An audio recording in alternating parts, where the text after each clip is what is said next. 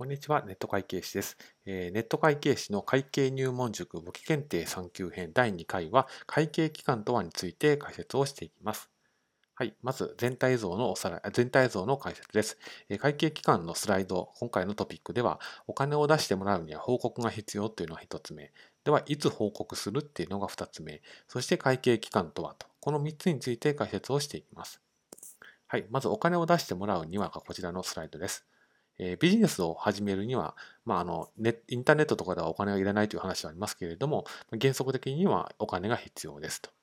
で、自分でお金を出してもらうこともあれば、人にお金を出してもらうこともあると。つまり借りると、借りるということです。あそのためにはやっぱりお金を出してもらうには、返ってくるかとか、儲かるかとか、そういったところがお金を出す側としては非常に気になるところです。ですので、安心してもらわないとお金を出してくれないっていうのが大きなポイントになります。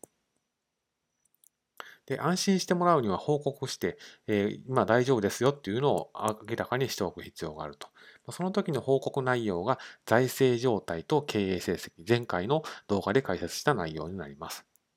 財政状態っていうのは今いくらあるんだということを示しているもの。経営成績っていうのはどの程度直近の年度で儲かったのかということを示すもの。これが財政状態と経営成績の内容になります。で財政状態というのをもう少し具体的に言っていくと、えお金は今5万円あるけれども、そのうち3万円は人から借りてきたものですよとか、こんな感じで示すことを財政状態と言います。経営成績っていうのはどうなのかっていうと、3万円使って5万円を稼ぎました。だから利益は2万円ですと。これが経営成績になります。はい。では、いつ報告するのかです。会社っていうのは基本的に倒産を想定していなくて、永遠に続く前提で運営をされています。会社が終わるのを待っていたんでは、そのタイミングで報告するのでは、いつまで経ってもお金を出してもらった人に報告ができなくなって、まあ、それはそれで問題になります。